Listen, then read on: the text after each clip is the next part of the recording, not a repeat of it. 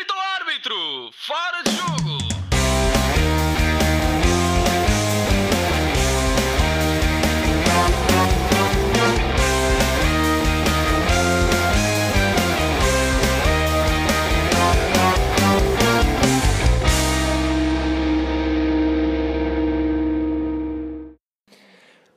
Boa noite a todos, bem-vindos a mais um episódio de Fora de Jogo Podcast. Hoje estamos aqui reunidos com os membros do costume. Uh, o meu nome é Diogo Souza, hoje vou fazer o papel do João como comentador e apresentador, uh, ao estilo de Pedro Souza.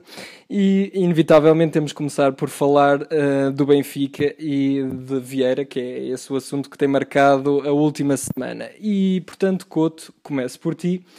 Uh, a última novidade foi que o Benfica uh, marcou, a direção do Benfica marcou eleições, uh, em princípio até ao final do ano. O que é que tens a dizer sobre este novo acontecimento, neste enredo?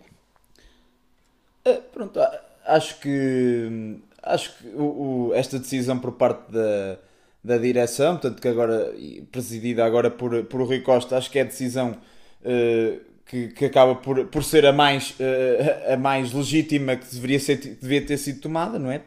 Tendo em conta todos os acontecimentos que estão a envolver neste momento o clube e que e potencialmente podem envolver mais membros desta direção, uh, acho que seria natural e, e, e, da parte do Rui Costa, enquanto símbolo benfiquista, acho que lhe ficaria mal se não, fiz, se não tomasse outra decisão que não esta, não é? Porque, obviamente que ele pode ser um candidato, eu acredito que ele, que ele se houver efetivamente as eleições, um, seja um candidato, e acho que só, só o favorece a ele, se tiver essa pretensão de ser presidente do Benfica a longo prazo, só o favorece esta decisão, porque acho que ficar retido a um poder uh, que está completamente, que foi agora completamente escrutinado da pior maneira, uh, não seria benéfico nem para a sua imagem, enquanto símbolo do Benfica, como disse, nem para tudo aquilo que envolve neste momento o clube, não é?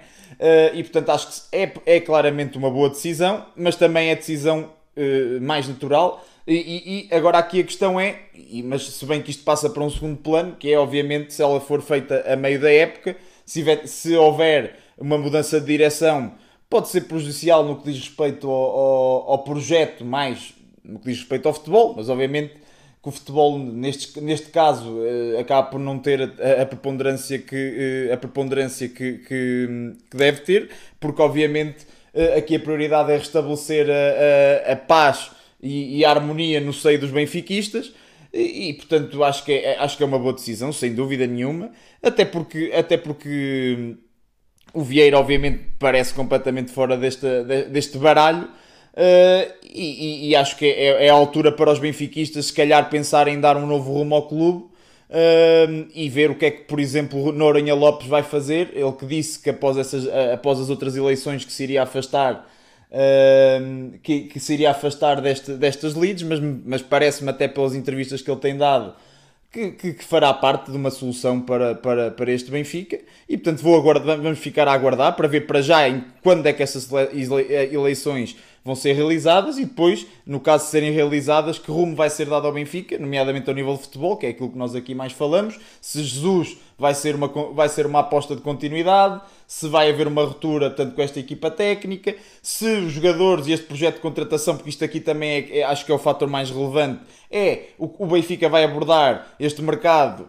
obviamente com base naquilo que é a percepção desta direção e que muitas vezes vai, não vai do encontro daquilo que é a oposição e isto pode prejudicar no, em termos futebolísticos, mas acho que é obviamente a decisão mais natural para a estabilidade do clube a longo prazo. Claro.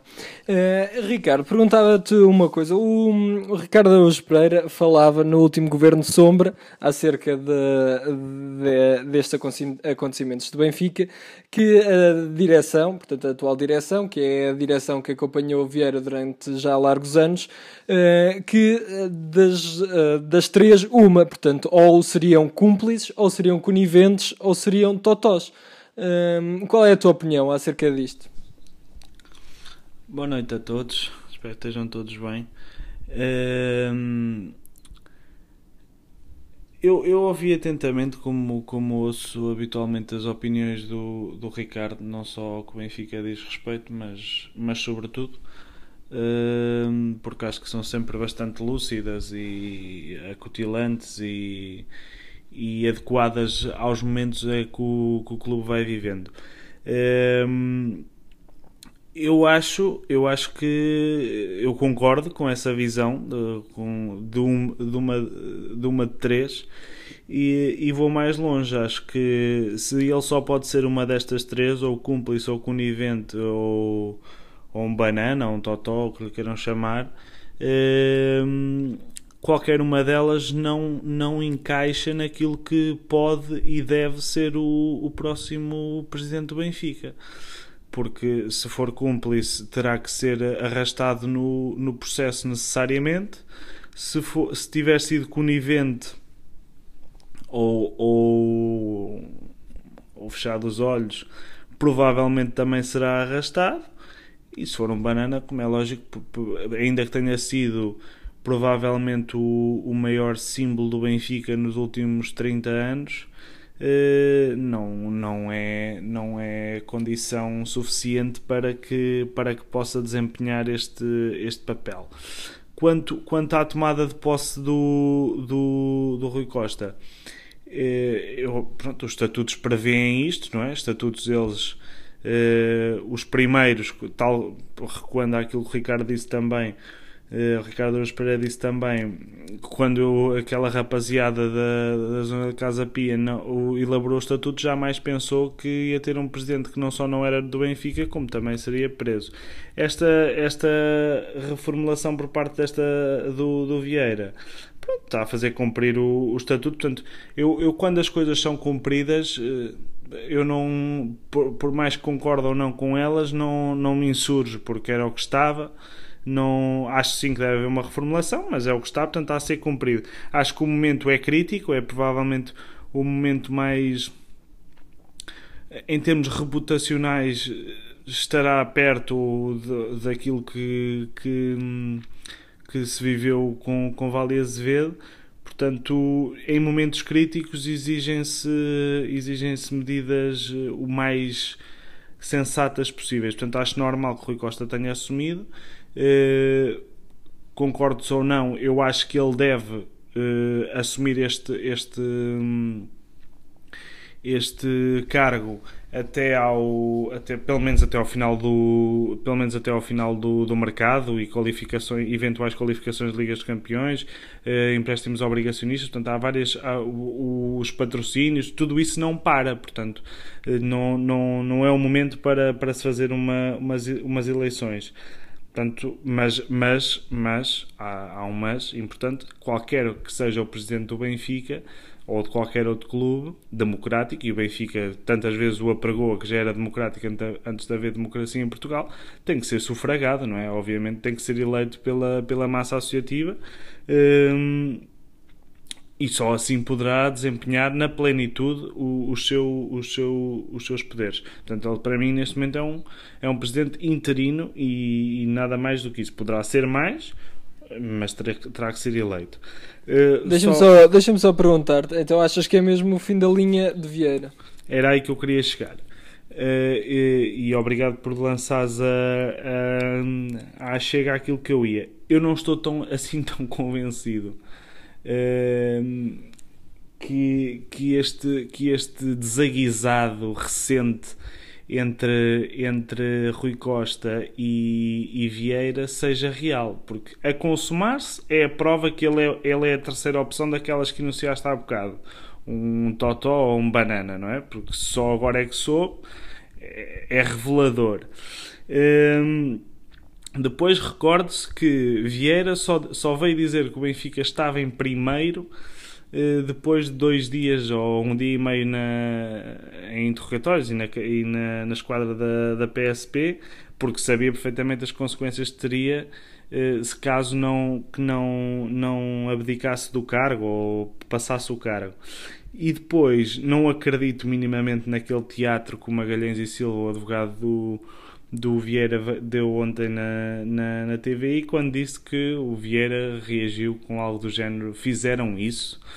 Pá, eu não acredito minimamente nisto. Eu acho que esta direção era unha com carne, com carne com Vieira, não é? Acho que ele não era um homem só. Uh, e portanto eu acho que este desaguisado, este desvinculamento assim tão extemporâneo eu tenho, eu espero que não, não é? Mas, mas tenho muito medo que isto seja simplesmente uma manobra de diversão para acalmar os sócios e em como e é preferível queimar agora um bocado o homem, o Vieira, e não arrastar todos com ele para depois voltar em força junto, junto deles. Acho que é mais isso do que propriamente um, uma ruptura. Uh, pá, estamos a falar de. são 20 anos ali à frente. Uh, Rui Costa era subejamente conhecido a excelente relação que eles tinham. Pá, acho isto muito estranho, muito estranho. Mas, mas pronto, parece que, quem não, que parece que quem não se desvinculou dele foi Jorge Jesus, que ao que os jornais indicam têm falado todos os dias. Portanto, isto a confirmar-se, eles dizem que são amigos, já deixaram de ser, mas agora recentemente assumiam-se como amigos. Há bocado perguntava se, se, o cargo dele estava em causa, eu acho que sim, quer dizer, se, se Noronha Lopes for, eh, for eleito, acho que é, não digo que é certo, mas acho que é presumível que, que Jesus se afaste. De Deixa-me pegar nessa, nessa chega para meter o Zé na conversa. Zé, boa noite.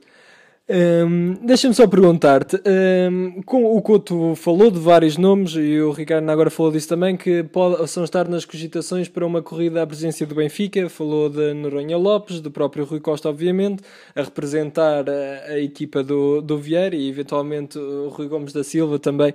Achas que o facto de Rui Costa e esta direção estar agora a preparar a época pode ser uma coisa que os vá beneficiar ou que os possa prejudicar? Porque já sabemos muito bem que os só eh, que vivem é do momento, ou seja, eh, os resultados no momento das eleições podem ser determinantes uh, no momento de, de, chegar ao boletim e de colocar a cruz e no local onde colocam a cruz. Achas que isto pode beneficiar ou prejudicar o facto de esta direção estar a planear a época? Olha, acho que não vai fazer grande diferença. Hum corre mesmo o risco de se o Benfica tem o azar de não se qualificar para a Champions. O, o campeonato é ela por ela, quer dizer, o Benfica ganhar ao Moreirense, não sei qual é a primeira jornada, é como a outra. Agora, se não, se não se qualificar para a Champions, vai ser um problema para a direção, a direção em funções, o presidente, entre aspas, em funções, porque o Rui Costa não é, na meu ver, não é presidente de pleno direito do Benfica, é um vice-presidente que está a substituir o presidente devido ao impedimento. Um, e acho mesmo que, que o Benfica vai extremamente dividido para, para as eleições, que serão, que indica, setembro, outubro ou novembro, ali no máximo, não é? Um, acho que o Benfica vai extremamente dividido. Se já ia dividido, já estava dividido nesta sem prisão, antes da prisão do Vieira, estava altamente dividido. Eu, aliás, 98% dos benfiquistas que conheço uh, não, não conseguem conceber votar no Vieira nesta altura. O Ricardo é um deles e muitos outros. Conheço um ou outro, mas, mas também não, uh, não contam para, para a média.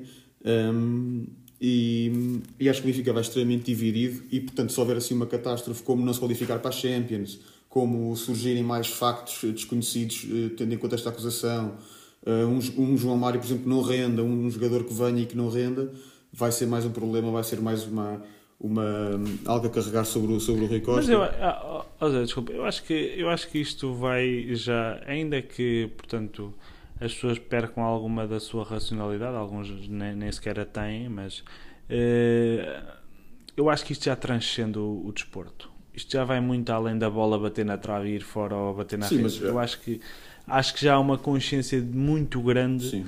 por parte de, dos benfiquistas. Mas eu acho que uma direção, é, uma direção isto não é rumo Porque, e que não está dependente de resultados. Mas sabes que o, que o Rui Costa está a tentar fazer é uma jogada, uma jogada entre aspas, é uma tomada de posição que, que é aliás como se costuma dizer bem nos livros, não é?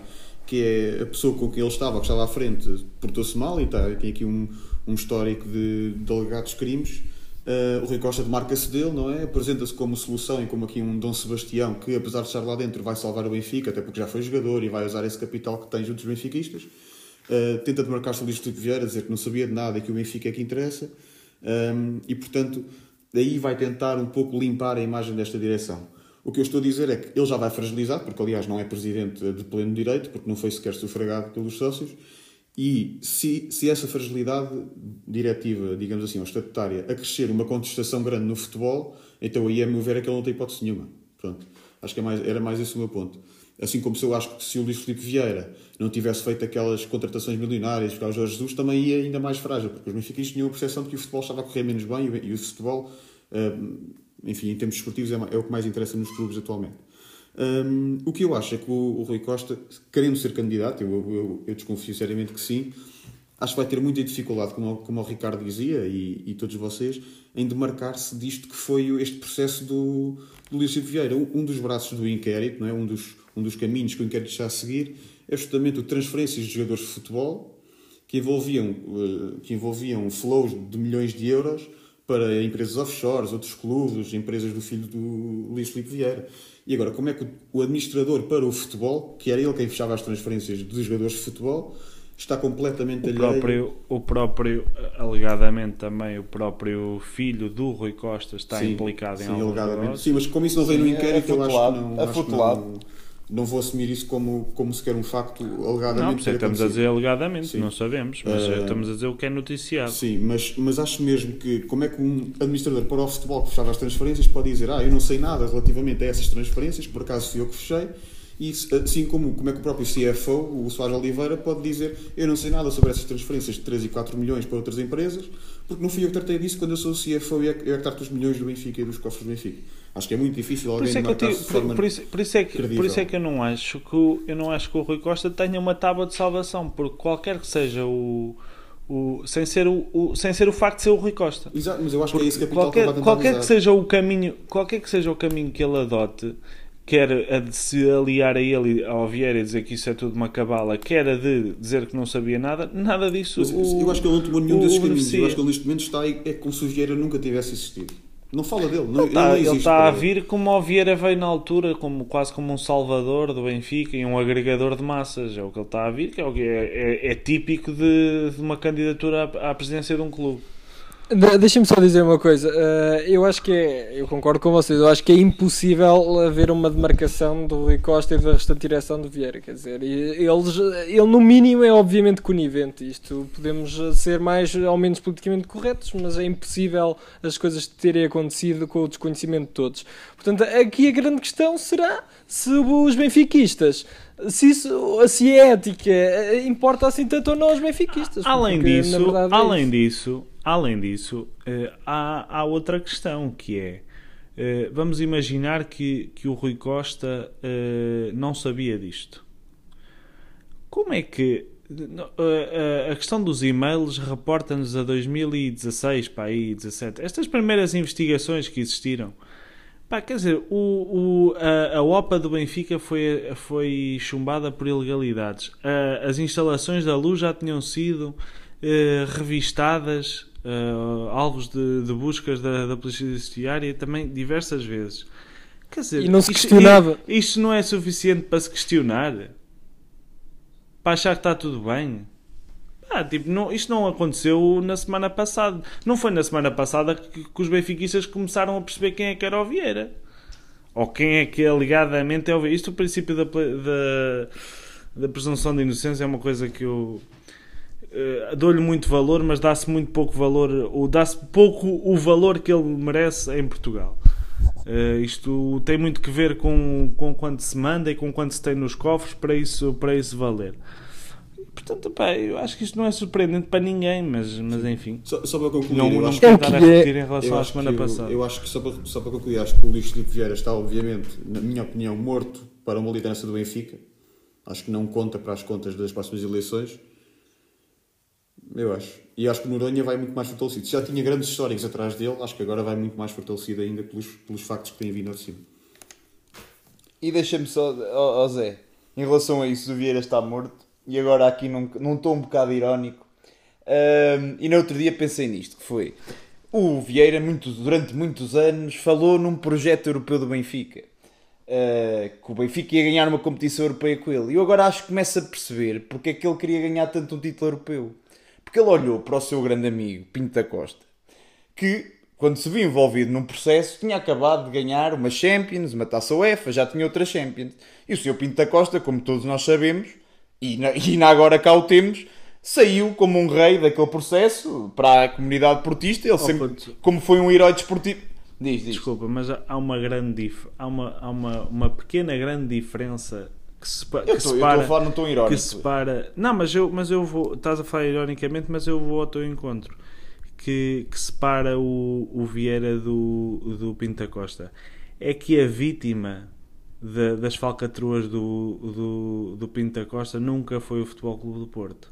a principal vítima, pelo contrário, foi um dos beneficiários, a principal vítima do, do das, das alegadas falcatruas do, do, do Vieira é o Benfica.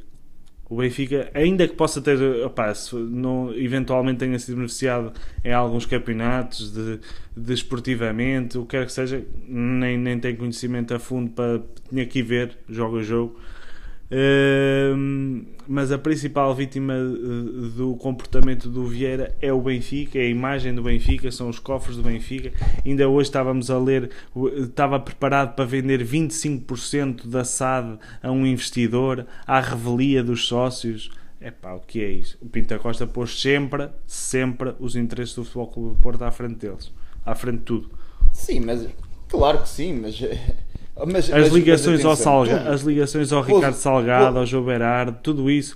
Pá, foi um testa de ferro em, to, em, todas essas frentes. Em todos esses escândalos é, é que têm assim, envergonhado Portugal. ele foi testa de ferro. lá, mas o Pinta, mas o Pinta Costa pôs, pôs os interesses do, do Futebol Clube do Porto à frente nas ações ilícitas que cometeu. Mas essas ações ilícitas podiam ter perfeitamente afundado o Porto se, portanto, se, isto, se, se, se, a justiça funcionasse de outra certo, forma em Portugal, isso claro, ou, isso claro. Poderia, poderia ter afundado o Porto num poço sem fundo. Uh, mas mas eu, eu, concordo contigo plenamente, são situações diferentes. Mas aquilo poderia ter já... sido. Mas o que eu estou a dizer não, é o, não são as consequências que podiam ter, se podiam ter dado. Sim, estou a dizer percebo, as intenções, aquilo que se claro. quis fazer. Claro, claro que sim. Uh, mas, mas, era o que eu estava. Mas, mas é assim, o que é, o que é facto é, é, exatamente isso. É só para se perceber também aqui uma diferença naquilo que foi também a liderança de Vieira. Portanto, a liderança de Vieira, apesar de ter sido unânime, não é o líder, uh, não é aquele líder mobilizador, populista, uh, com traços populistas que tinha Pinta não, Costa, que mobilizou. Um consenso absoluto. Sim, e depois isso associado à, à, à, grande glória que ele trouxe ao Porto, não é? Portanto, foi isso que o permitiu salvar-se. Por isso é que eu ia aqui de encontro àquilo que o Zé estava a dizer. deixa-me só, estás farto de ser interrompido, mas deixa-me só reforçar o que estás a dizer, porque tens toda a razão. E claro, a questão claro. do Pinta Costa vai muito mais para além do clube. É, foi a importância que ele teve também para a região. Ou seja, Exato. todo, todo claro, esse impacto claramente. Eh, que ele teve desportivamente que acabou por catapultar a região e mobilizar Sim. a região, dar um impacto diferente à região no país e no mundo. Portanto, isso tudo tem Sim, um impacto mas... que transcende muito claro. mais aqui. Pinta Costa mas, é a pessoa mais importante mas uma vez... do Porto de Caras, do Norte. Sim, de longe. mas vamos uma vez mais voltar a olhar para os meios que foram usados. Não é? Portanto, o, o Pinta Costa mobilizou a região do Norte, proclamou-a, mas o Pinta Costa tinha na mão a Câmara Municipal, tinha, tinha, tinha portanto, todo um jogo de interesses que também lhe permitiram ter esse tipo de, de, de, de atitudes. E relembremos quando Rui Rio assume a presença, do, a da Câmara do Porto, aquele corte que houve Uh, uh, com a Câmara do Porto, precisamente porque Pinta Costa deixou de ter ao seu, ao seu, ao seu belo prazer uh, uma Câmara Municipal, a segunda mais, uma das mais importantes do país, um, mas isto, pronto, estava-me a desviar muito para o Pinta Costa, eu queria, portanto, aqui o tema é o Vieira. Um, e, e, mas para dizer isto, que é precisamente, nem, nem o Vieira é o líder carismático que Pinta Costa era, nem teve o sucesso, apesar de ter, portanto, um, relativamente um bom século, claro, portanto, conseguiu, conseguiu combater a hegemonia do Porto, não que a tenha conquistado, mas conseguiu igualá-la. Um, conseguiu fazer algumas coisas, mas obviamente não foi suficiente. Porque, e, e isto aqui também, não querendo, não querendo obviamente uh, entrar para aquilo que são as escolhas dos adeptos benfiquistas, mas obviamente que Vieira não tem o carisma, não tem o passado que, Vie que Costa tinha à frente do Porto, porque Vieira, se conseguisse sair ileso deste, deste, deste processo, na minha ótica, e concordando com aquilo que o, que o Zé diz, não me parece de todo que os benfiquistas uh, caiam no engodo de o reeleger ou de que ele alguma vez volte à presença do Benfica, precisamente por aquilo que tu disseste, que ele usou o clube, ou melhor, alegadamente usou o clube, Uh, e não tem o carisma nem a liderança que teve Pinta Costa. Portanto, eu acho que sem dúvida Vieira tem o seu destino uh, acabado no que diz respeito ao Benfica. futebol espero sinceramente que as, pelo menos as generalidades benfiquistas pensem deste, desta forma. Estou a tomar isso por garantido, mas espero sinceramente claro. que seja assim. Eu, eu, eu, tomo, eu tomo, mas eu, eu tomo precisamente por aquilo que eu disse, que é o Pinta, por ser diferente.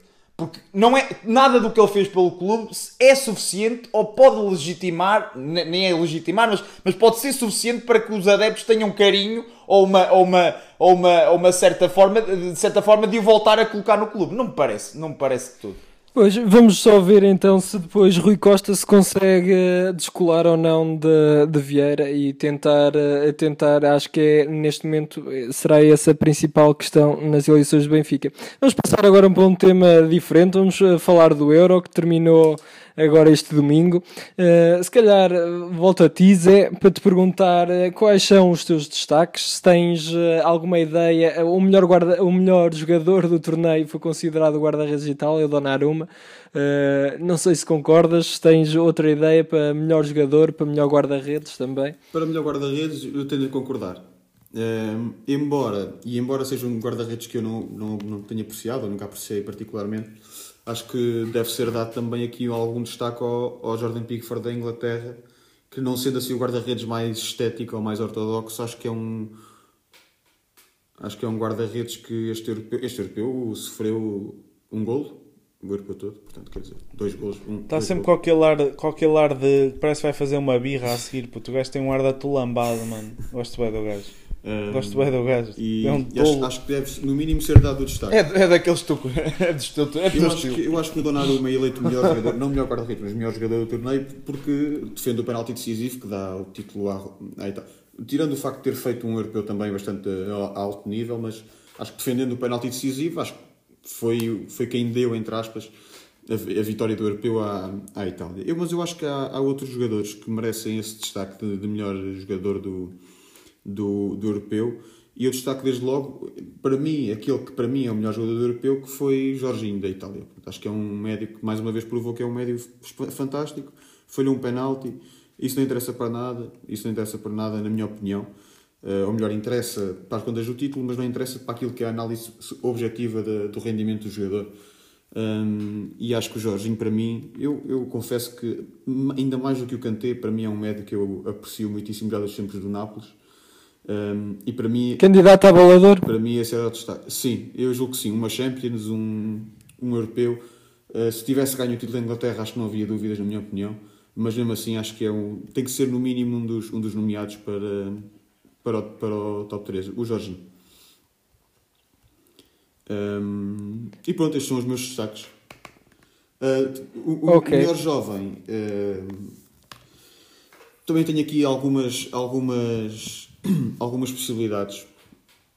Eu acho que a Inglaterra eh, revelou um jogador, já não é jovem, de 18 anos, não é? mas revelou um jogador extraordinário que é o Calvin Phillips. Acho que toda a gente ficou surpreendida com ele. Eh, é um inglês de origem jamaicana, um médio defensivo, muito completo, eh, defende muito bem, ataca muito bem, é um líder em campo e eu acho que é um jogador que, que se deve dar o devido destaque também.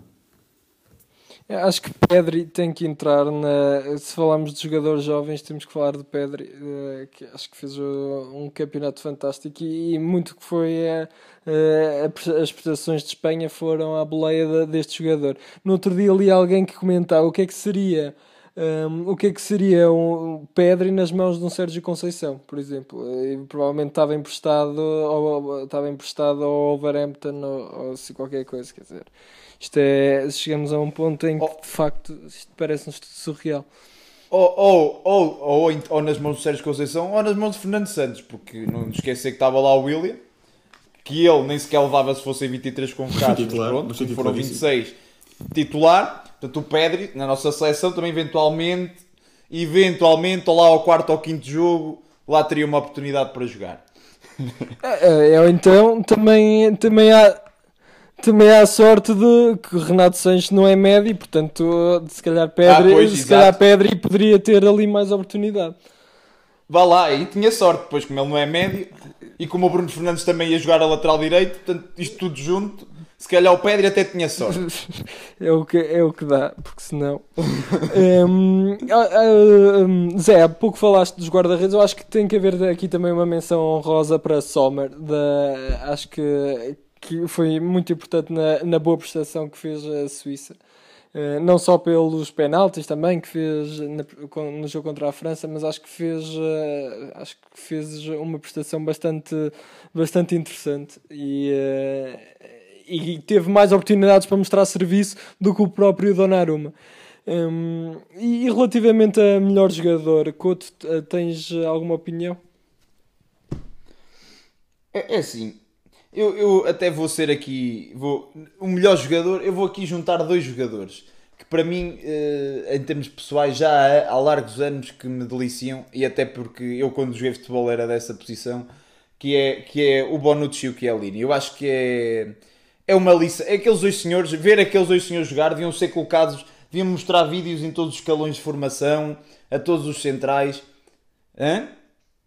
Não perce- F? Foi? Olha, não sabia. Olha, mas pronto.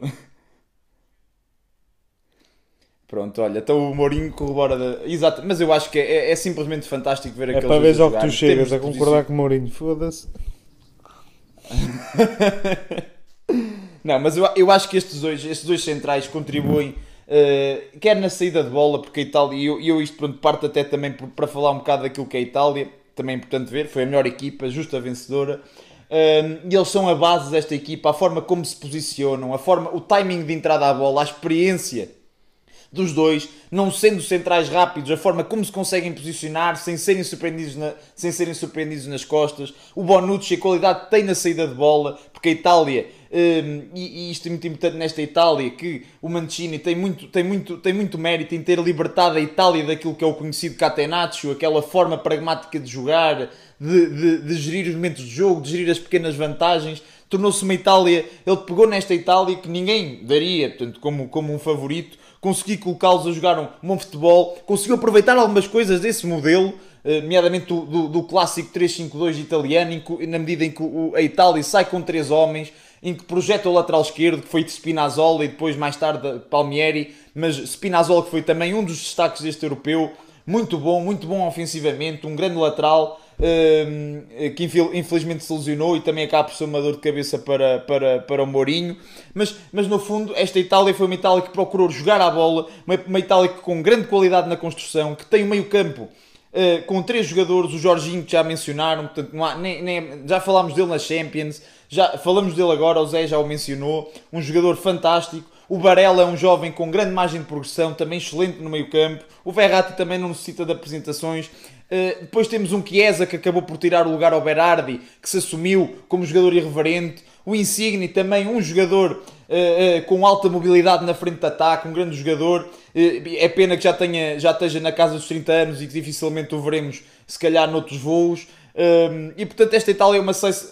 O Locatelli, portanto, também fez bons jogos. Um, portanto, no fundo, esta Itália é uma, Itália que conseguiu, através deste conjunto, não com grandes individualidades, com jogadores, com estrelas, mas conseguiu, através deste modelo de jogo, um modelo de jogo ambicioso, não, não, não tão pragmático, portanto, conseguiu controlar bem, fazer grandes jogos e, portanto, e, e depois também esta base, que é, é exatamente isso que, era, que me perguntaste, que é o Bonucci e o Chiellini, sem dúvida, delicioso ver estes dois a jogar. Uh, e que para mim só, são, só é a única dupla que para mim é melhor que a do Ruben Dias e do Pep uh, em termos de seleções são simplesmente fantásticos, simplesmente fantásticos. E, e tu, tocaste aí num ponto que, que eu acho que é mesmo relevante, que é Chiesa. Chiesa acho que fez, uh, fez um campeonato um campeonato da Europa fantástico, mesmo no último jogo, na final. Uh, acabou por me surpreender, porque vi alguns jogos das Juventus e nunca, eu acho que ele não demonstrou nas Juventus aquilo que conseguiu demonstrar uh, agora. E se continuar com, esta, com estas performances acho que de facto uh, as Juventus têm aqui capacidade agora com um treinador para fazer alguma coisa de importante, de importante no campeonato. Uh, tanto que esses dois centrais que acabaste de referir são das Juventus, uh, Chiesa e Ronaldo a continuar, acho que pelo menos já têm aí uma base, um, uma base boa para atacar o campeonato. Claro que com uma orientação séria e não com, com um senhor que, que bebe vinho. Deixa-me só, deixa só dar as minhas notas para fechar também muito rápido. Um, relativamente ao Euro e não só, eu tinha aqui precisamente apontado o Chiesa, acho que é um jogador, uh, acho que é um fora de série, uh, tipo, é um jogador à antiga, sem peneiras nenhumas. Uh, poderá ser um, tanto um extremo como um vagabundo de, no último terço do campo e um vagabundo no, na melhor acessão da palavra, claro. Um, um jogador super vertical, sem medo de ir para cima, eh, com uma capacidade de definição muito acima da média. Eh, acho que é um jogador top a, a, a, todos os níveis mesmo. com estranheza, uh, outra nota que já falámos do Pickford e do Donnarumma, também não queria aprofundar muito isso.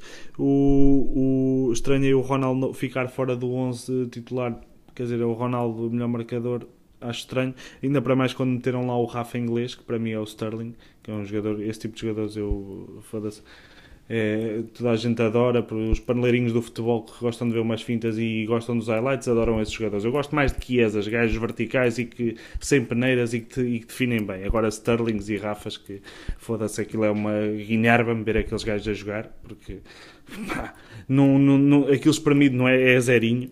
Depois, uh, como prova que eu não percebo nadinha de futebol, tinha dito aqui há uns tempos que Rashford podia ser a, a grande revelação do Euro, acabou por ser do, dos mais criticados, agora por outras razões, por ter falhado o penalti e depois por um, por um, um imbecis que começaram a entrar por caminhos que, que, enfim, que neste século já não deviam ser uh, sequer equacionáveis. E, e, depois também uma nota para o fim de semana, que a Argentina ganhou, ganhou a Copa América e eu, pronto, achei voltei, uh, vi aquelas pessoas que eu conheço diziam, ah, pá, eu a seleção, eu por acaso a seleção não, não ligo muito, eu não, não gosto muito de seleção, eu é mais o clube, ou então não, não ligo mesmo. Foram os mesmos que na, na madrugada de sábado para domingo, ou quando é que foi, abriram uma champanhoca porque lá o anãozinho deles ganhou, ganhou a, a Copa América e parabéns a ele, é um grande jogador, o segundo melhor jogador da história para mim a seguir ao Cristiano Ronaldo, mas pronto, essa hipocrisia é sempre uma coisa que me, que me deixa os pelos do peito arregalados. Um, e é isso, as minhas notas. Muito bem, olha, eh, só falar agora, se calhar podemos fazer também um destaque negativo. Alguns, eh, eu vi alguns comentários falavam de Mbappé, um, eh, por exemplo, como um dos jogadores que, relativamente às expectativas, o, o Ricardo acabou por falar agora no nome do Rashford. Acho que Bruno Fernandes também tem que, tem que estar nesse lote de jogadores. Porque o Fernando Santos justificou nesta última entrevista que deu que ele estava muito cansado. Mas, quer dizer, estava cansado não, não jogasse tantos minutos eh, no europeu. Quer dizer, tinha alternativas. Uh, fosse dormir um sono, porque alternativas não faltavam. Não sei se alguém se concorda ou se alguém eu, sugere eu mais do que isso diria a dupla Bruno Fernandes Bernardo Silva, que era em quem depositávamos as nossas esperanças para aqui naquele Sem último dúvida. terço e foram os que mais desiludiram, talvez. Portanto, essa dupla, acho que...